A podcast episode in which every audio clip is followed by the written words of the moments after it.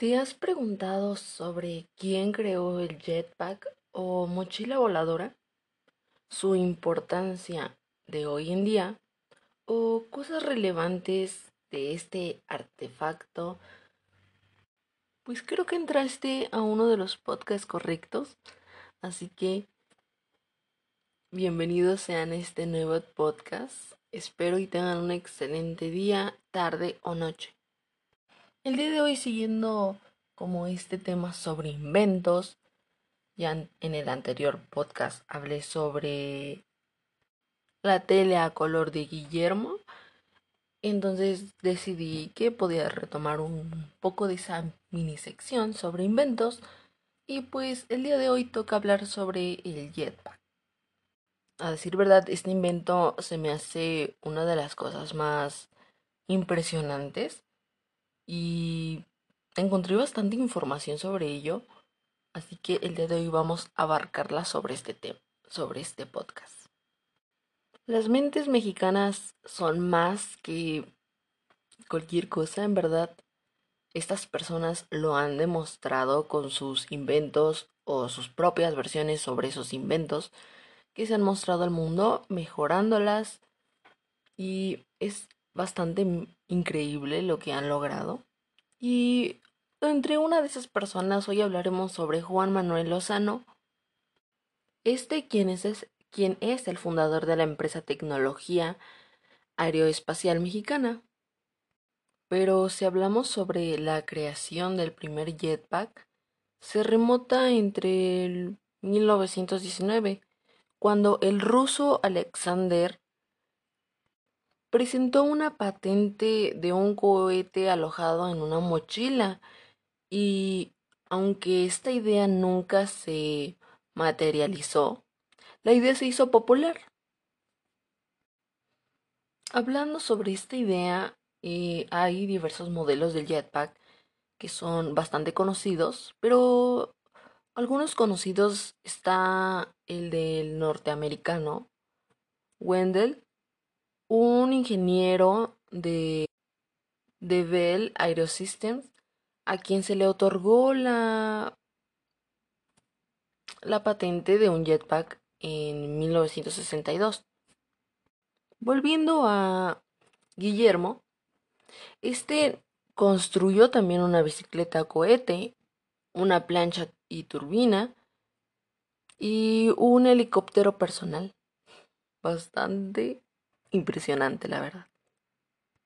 Retomándonos a la vida sobre Juan, este nace en la Ciudad de México el 26 de mayo de 1952 y desde niño tiene una gran habilidad especial para trabajar con las manos y gran curiosidad por saber cómo funciona todo este tipo de aparatos.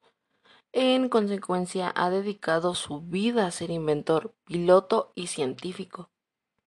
El jetpack tiene diversos nombres como jetpack, rocket bail o cinturón volador. Es un artefacto que, sujetando al cuerpo, le permite elevarse en el aire y volar de forma controlada a través de un mecanismo con propulsión.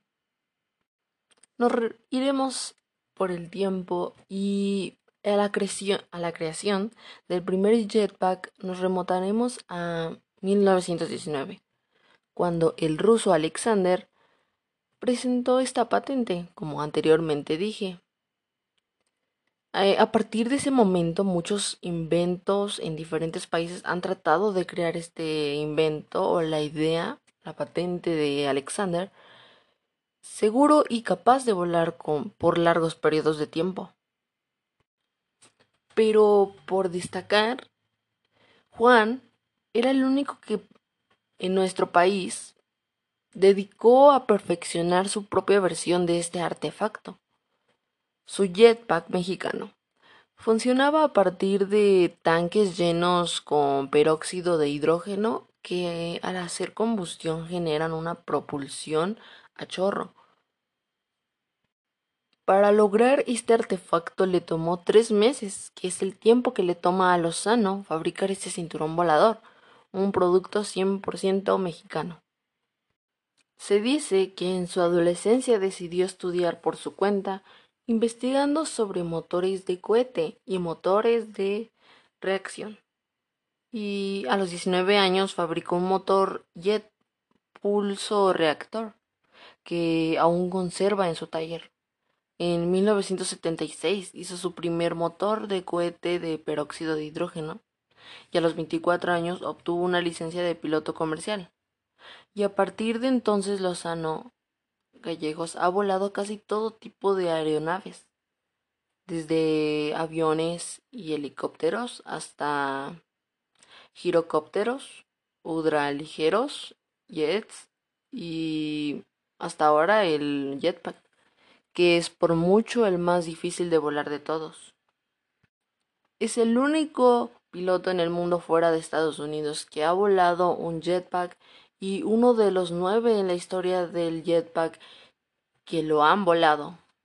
A los 27 años mm, construyó una plancha de turbina más rápida, tanto que con los dos tanques extra ganó por tres años seguidos el maratón del río Balsas. En su categoría, el inventor Lozano Gallegos se podría decir que es autodidacta en varias ramas de la ingeniería.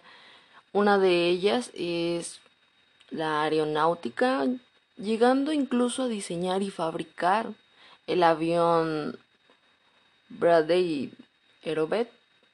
Entre sus siguientes proyectos por terminar destacan un helicóptero y un avión jet para una o dos personas fabricado 100% en México, incluyendo las turbinas.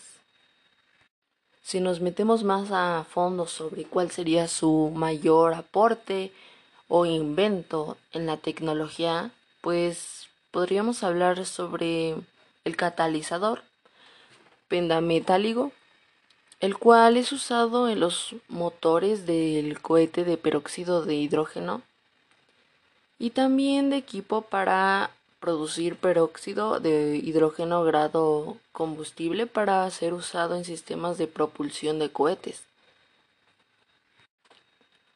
Esto nos llevaría a abril del 2010.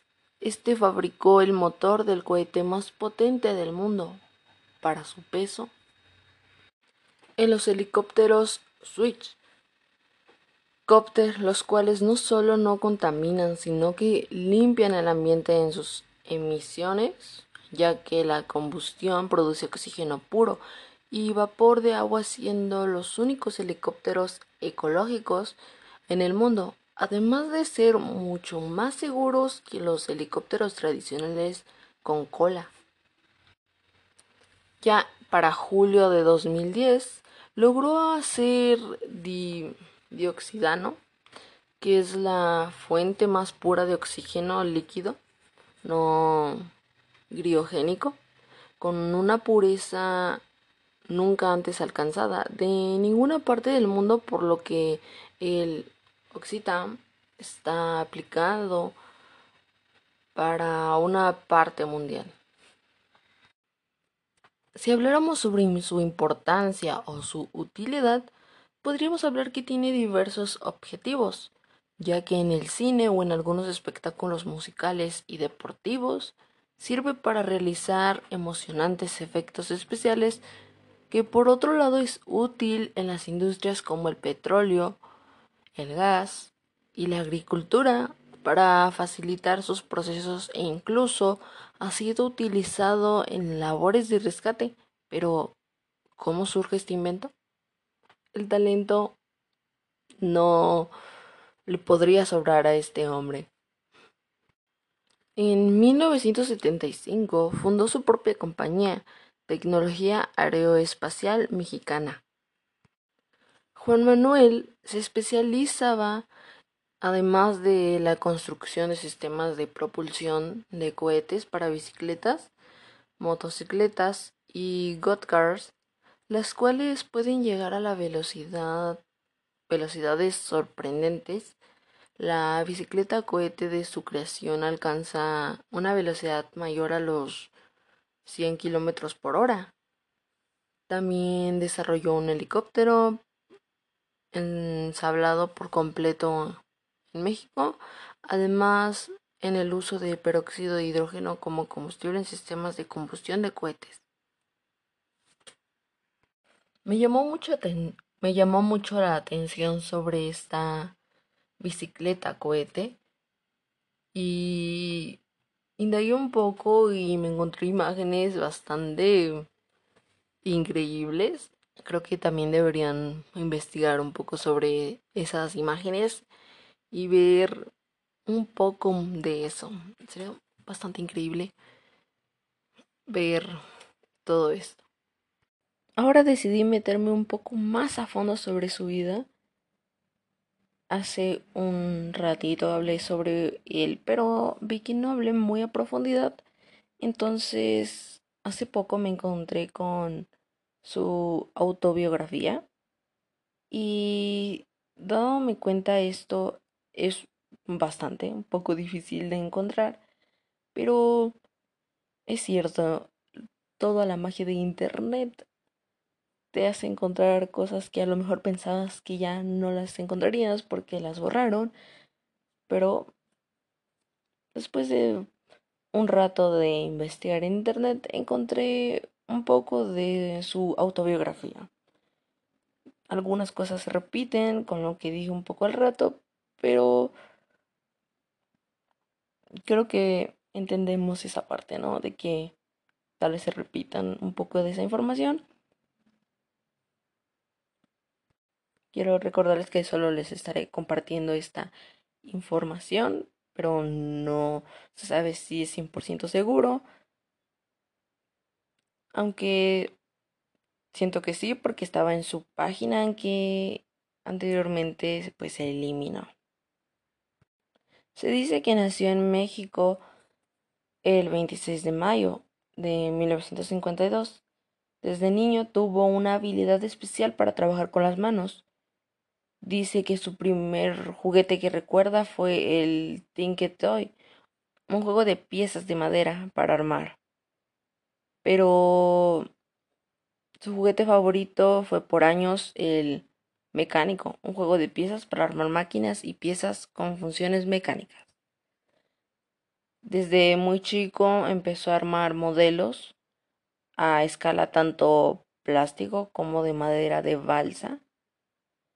Se dice que desde niño siempre desarmaba todo. Muchas veces su mamá se enojaba porque necesitaba su licuadora y él ya se había llevado el motor para hacer un experimento pero al haber desarmado casi todo y así una de sus mejores escuelas, se dice que era un niño bastante problemático y era al menos lo que decían los maestros. Decía que no le gustaba la escuela y que sentía que era un lugar muy aburrido para él. Y que lo expulsaron casi de todas. Se dice que lo llevaron a una escuela clínica por estas conductas que presentaba cuando era chico. Pero se dice que él sentía que no era raro, por así decirlo, ya que él quería enseñar lo que lo que no, lo que no quería. Y lo que quería aprender, pues no se lo enseñaban. Él tuvo una fascinación sobre la química y la física, tanto que cierto punto no le interesaban las otras materias que le daban. Tanto que se fue a trabajar a talleres para aprender eso que no le enseñaban en la escuela. Y eso le ayudó muchísimo a saber buscar, investigar y saber trabajar con las manos además del cerebro. A los 13 años le pidió a su mamá una suscripción a la revista Hot Rod, que era de drumsters, pero como él no sabía inglés y le interesaba leerla, buscaba palabra por palabra en el diccionario el significado y fue así como aprendió lo básico de inglés o podría decirse un poco más que lo básico. Ya por ser un niño problema en la escuela eh, y sus calificaciones estaban bajas, no tenía el dinero para hacer esos experimentos, pero iba y conseguía fierros o cualquier cosa que encontrara de utilidad y trataba de arreglarlo en sus talleres. Ya un poco más adulto decidió estudiar por su cuenta y se puso a investigar sobre motores de cohetes y motores de reacción. A los 18 años ya trabajaba y compró su primer motor realmente de carreras de una Voltaco Astro de 250 y corría motos. Y ya fue a que a los 19 años fabricó un motor jet pulso reactor que aún conserva en su taller. Recuerda que cuando lo prendió salían vecinos de todos lados porque hacía un ruido horriblemente fuerte. Ese motor se lo puso a un Gotcar que no era tan rápido y decidió seguir con los motores de cohete. Después, a los 21 años, estudió una estudió para piloto aviador comercial, obteniendo una licencia de piloto comercial. Tres años después, en 1978, a los 24 años. Ya en 1981 a 1983, a los 27 años construyó una lancha de turbina, la cascafita la llamaba, esta fue una lancha de turbina muy rápida. Un día que necesitaba dinero, la vendió, y esa misma lancha, sin los asientos traseros y con dos tanques extras, ganó por tres años seguidos el maratón de Ríos Balsas, en su, categoría hasta que fue hundida por un accidente. Y como piloto aviador comercial, le encantaba la fabricación y diseño de aviones. Es autodidacta en varias ramas de ingeniería, una de ellas aeronáutica, y diseñó y fabricó el avión Bradley Aerobat y fabricó por varios años los kits de Bradley Aerospace. Y bueno, creo que esto sería un poco de, de su autobiografía. Traté de resumirla un poco y también dejar un poco de espacio para opinar sobre todo esto y, y hacer como la despedida del podcast. En general, todo lo que hizo este hombre fue bastante increíble y totalmente sin palabras. Sé muy claro que esta persona se convirtió en una admiración para muchas personas que quieren seguir sus pasos. Y está increíble. Creo que el jetpack, rápidamente se podría volver uno de mis favoritos. Más que nada la creación de estos, sus propósitos y sus importancias es bastante increíbles de escuchar y también ver las imágenes cuando se hicieron los primeros prototipos. Es bastante impresionante como lo dije anteriormente. Así que, ¿tú ya conocías la historia detrás del jetpack? ¿O ya habías escuchado un poco sobre esto? Eh, si quieres, puedes investigar las fotos de los primeros prototipos. Yo cuando las vi quedé bastante impresionada de un poco sobre los datos curiosos sobre cómo fue el proceso y todo eso. Es bastante entretenido de ver cada historia sobre cada invento porque cada invento lleva un proceso y obviamente tiene sus ventajas, sus desventajas y creo que lo más importante es que no se rindieron, ¿saben? No se rindieron y siguieron mejorando y mejorando el prototipo para tener lo que es hoy en día. Y aún así, eh, como esté hoy en día, lo mejoran y eso es bastante increíble. Bueno, espero que les haya encantado el podcast y nos vemos en la próxima. Adiós.